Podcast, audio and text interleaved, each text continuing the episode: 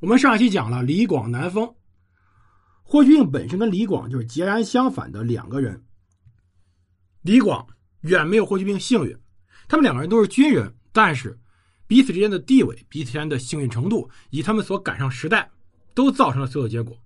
如果说李广真的能赶上霍去病那个好时代，如果李广能够年轻三四十岁，能够在自己壮年之时赶上卫青北伐，以他的功绩，很有可能能获得封侯的结果。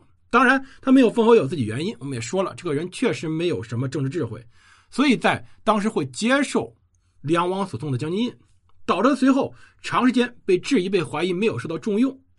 但霍去病不一样，他的诞生、他的年代、他的年龄是如此的契合当时的大时代背景，而且他恰好又如此之幸运。跟大家老说，我为什么说霍去病幸运，是因为在当时的年代，有相同能力的人。其实可能不止霍去病一个，但是有如此富贵又正好自己的能力能够契合当时这个时代的人，可能只有霍去病一个，而他也立立下了不世的战功。我们今儿来聊聊漠北之战，就霍去病的身影。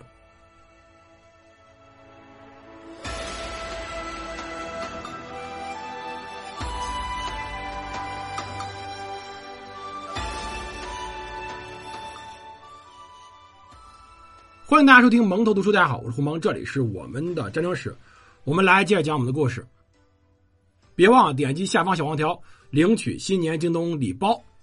好，我们来讲讲这里面霍去病在干嘛。我们讲了，卫青碰上了单于主力，可以说打了个旗鼓相当，再加上当时李广迷路，导致这场仗也算不赚不赔，所以整个军队从卫青以下没有怎么封赏。但是霍去病不一样。霍去病是带着李敢等人出塞的。李敢，李广的儿子，某种意义上来说，汉武帝也对得上李广家。他把他的儿子放在霍去病这边，也就双方只要有一方打胜，他们就可以获得非常大的奖赏。当时霍去病带着李敢等人，同右北平郡太守陆伯德部会师，在漠北中深入去寻找匈奴主力。霍去病当时轻装简从，带有极少的辎重粮草，靠大漠。过河活捉单于大臣张渠，诛杀了北车骑王，又转攻左大将双，缴获敌人的军旗、战鼓等等等等。越过难侯山，渡过公庐水，抓获屯头王韩王等三人，将军相国当户都尉等八十三人。这次霍去病又是轻车突进，直接把人家一家子人给端了。他只用一万人，只损失一万人。前后一共斩了对方七万零四百四十三人，是有明确记载的。到此，匈奴左右贤王只两只臂膀彻底被斩断，只剩下匈奴单于悬孤漠北。这一仗，李敢以校尉身份跟霍去病去讨匈奴，因为夺了左贤王的古旗，斩首很多，因此回来呢是被赐爵关内侯的，十亿二百户。而最重要的便是随后的嫖妓封于狼居胥山。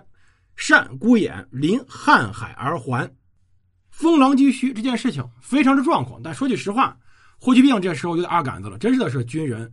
如果不是汉武帝很宠他，他这事儿其实犯忌讳。封禅这事儿，我们强调封狼居胥，善于孤眼，在狼居胥山祭天，在孤眼山祭地。因为我们没有明确看到汉武帝对他有什么委托，这里，但我觉得有可能是有委托的。这里面有很多说法，因为确实记载比较少，没有说过说汉武帝对霍去病有什么委托呀，让他去封禅。当时也不知道他到底打到哪儿。他到狼居胥山本身就是追击敌人的结果，其实没有历史记载能够明确指出在这儿的。这狼居胥山和孤眼山在哪儿呢？单于的王庭其实就在今天蒙古共和国乌兰巴托这里，狼居胥山就在乌兰巴托的东部，孤眼山就在乌兰巴托这里。这地方本身就是一个非常适合建城市的地方，因为它是几条河流的一个一个相对来说一个平原。之前会选这儿做我们所说的城市，现在也会选这么做城市。而再往北边到瀚海，瀚海应该就指的今天的贝加尔湖。当时为了打匈奴，霍去病率领军队不仅呢打到了今天蒙古共和国境内，甚至还打到了今天贝加尔湖这里，可以说是非常非常恐怖。但是他在狼居山祭天，在孤眼山祭地本身这个事儿，他是皇帝的权利啊，祭祭祀是皇帝的权利，而霍去病去敢去做，反正在我看来，要么是皇帝给他有授权，要么就这个人确实阿敢的劲儿犯了，就直接干了。但后来明显对他没有什么处置，因为回来以后他获得封赏非常之丰厚。汉武帝对这场战役非常之满意，可以说他彻底解决了匈奴问题，匈奴在漠南再也没有势力了。在这一战以后，虽然说汉匈之间仍有核心，但这个时候主动权在汉朝，匈奴已经一战被彻底打废了。回来以后，加封卫青霍去病为大司马，从此两人各号为大司马大将军、大司马骠骑将军。地位非常之高，对霍去病功绩尤其赞赏。不仅让骠骑将军俸禄与大将军相等，而且再以五千八百户一封骠骑将军，其属下的各种将官也加授各种封赏，包括那个老爹始终没有封侯的李敢，他也获得了关内侯的封赏。我们说关内侯比列侯低一等，但是毕竟封侯了，必定还有十一二百户，这点非常难，没有几个人能跟霍去病比的。霍去病这样算来算去，封了一两万户了，他地位非常之高。而且丝毫没有说封禅这个事我觉得可能汉武帝对他有什么交代，让他专门去匈奴的故地去带他去封禅，否则这事真的说不清。后来刘禅都说过什么？刘禅都说过：“正有葛氏，自有武来。”诸葛亮什么事都归你管，但是祭祀的事一定要由我来管。原因很简单，祭祀是皇帝的专利。为什么皇帝都去封禅泰山呢？为什么其他人不敢去呢？为什么刘刘表呢？去进行了一些封禅，就被后人骂成狗了。这是个礼仪问题，中国合法性的问题。而汉武帝最重视这个合法性，但没高兴多久，随后便爆发冲突。刚回来一年，李敢呢封了侯，但是他知道了卫青对其父亲李广的死是负有不可推测的责任的，打伤了卫青。实际上，我们知道，李广的死最负有不屑不可推卸责任的人是汉武帝，卫青呢也就没伸张死斥。但是呢，卫青是当时的大将军。他是整个全国的总司令，后来他外甥霍去病知道了，这里有很有意思的事啊。卫青和霍去病地位都很高，但是有一点意思就是，汉武帝既加封霍去病，也加封卫青，有点离间他们生就俩的意思，就是我把你俩分开，各论各的，这样子呢，可以平衡一下政局。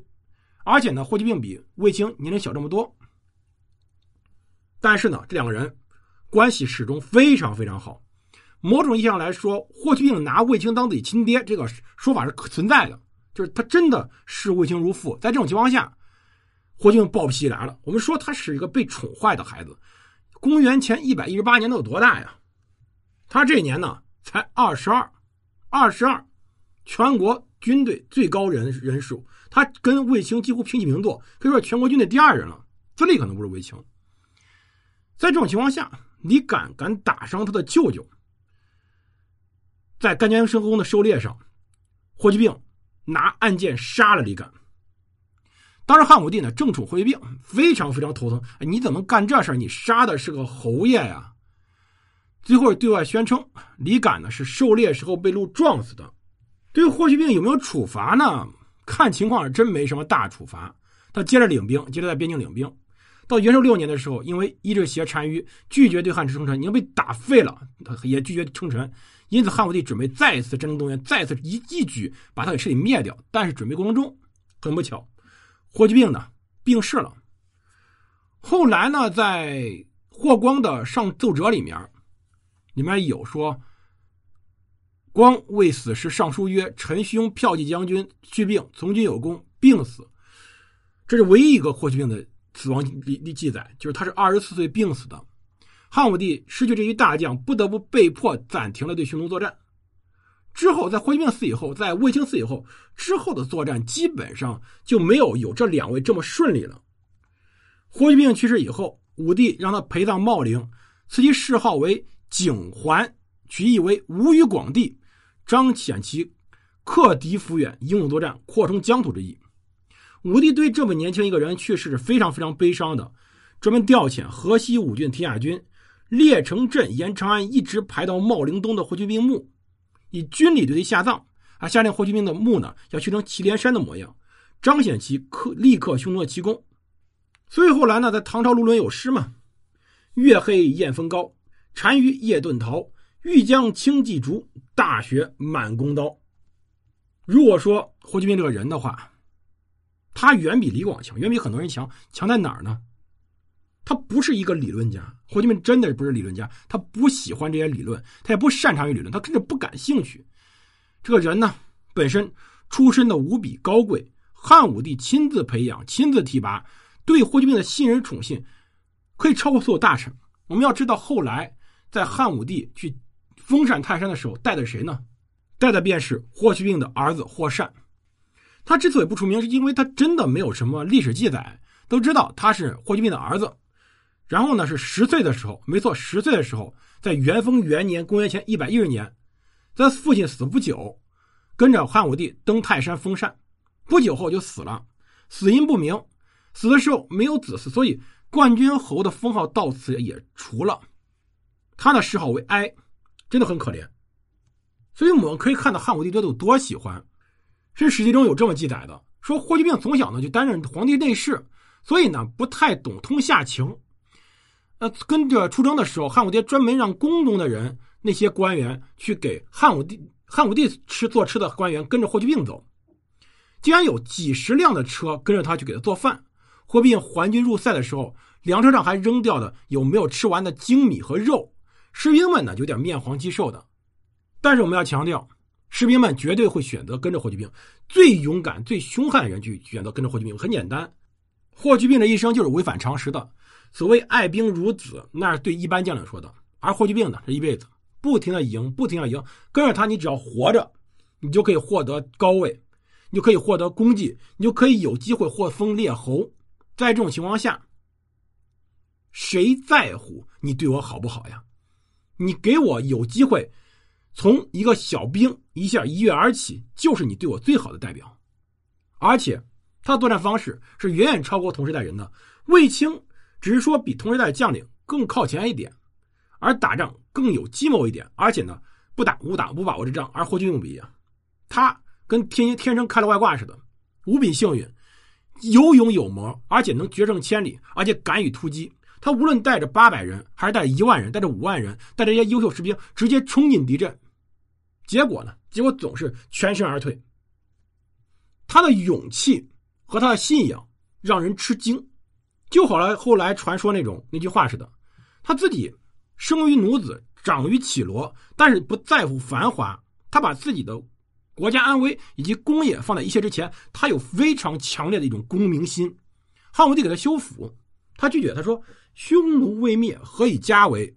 大家老说霍去病，你没有你没有什么家，你怎么来的儿子呀？但是我们要强调另外一点，霍去病这个时候建什么伏笔都可以。但是呢，他拒绝了，可见霍去病这人在战场上是无比的纯粹。我就是想打仗，我就是想打胜仗，我就是想把匈奴撵得满街跑，把匈奴彻底埋到坟里面，先埋了再说，埋了以后我们再讨论到底对不对。这个人是个武痴啊，他不在乎其他任何东西，而汉武帝也就喜欢他这种性格，就是他没有什么别的心眼觉得不会干其他出格的事，只要派他上战场就一定能取胜。而他对自己呢又是忠诚无比，所以汉武帝对他也是信任无比。其实我们讲汉匈战争，其实就是在讲霍去病。最后说几首诗，第一首呢是李白所写的《胡无人》，是李白。李白这个人本身就不太擅长写律诗，但他特别喜欢写古乐府诗。这首古乐府《胡人》呢，就是他为霍去病写的。严风吹霜海草凋，金干惊见胡马焦。汉家战士三十万，将军兼领或飘摇。流星白羽腰间插，剑花秋莲光出匣。天兵照雪下玉关，鲁箭如沙射金甲。云龙风虎尽交回，太白入月敌可摧。敌可摧，惊头灭。吕狐之长射虎血，悬壶青天上，埋虎紫塞旁。胡人汉道昌，陛下之寿三千双。但歌大风云飞扬，安得猛士兮守四方。李白为霍去病写的诗，而另外一首呢是王维所写的《少年行四首》。在我看，这四首诗虽然说没有写霍去病，虽然说是一个跟着霍去病征战的战士，在我看来，他就是在写霍去病的一生。其一，新丰美酒斗十千，咸阳游侠多少年。相逢意气为君饮，戏马高楼垂柳边。其二。出身仕汉羽林郎，出随骠骑战渔阳。熟知不向边庭苦，纵死犹闻峡谷香。其三，一身能擒两雕弧，鲁骑千重只自无。偏坐金鞍钓白羽，纷纷射杀五单于。其次，汉家君臣欢宴中，高义云台论战功，天子临轩赐侯印，将军配出明光宫。这都说的实际上是一个少年，但在我看来，还是说的就是霍去病。另外一首呢，其实写的也很好，也是说霍去病的，但是呢，这个人不太出名。这个人呢叫薛道衡，他是隋朝人。他呢写过一首《出塞》：“连旗下鹿塞，叠鼓向龙庭。腰云坠鲁镇，晕月绕胡营。左贤皆顿嗓，单于以季鹰。谢马登玄阙，勾昆临北冥。当知或嫖妓。”高地起西京，感谢各位收听我们的节目。我们下期呢来简单聊聊我对汉武帝的一点看法。这是我们全新、重新的把这十几期重新录了一遍。如果大家觉得满意的话，别忘了在前面帮我点五颗星，在评论里面。这个节目确实长时间更新的时间太长，早期节目设备不好，所以呢质量比较堪忧。后面大家如果听到后面觉得这个节目质量有点不好的话，可以直接听下一个。这些节目我们都会重新的去翻录，重新的去制作。感谢各位收听，我们下期再见。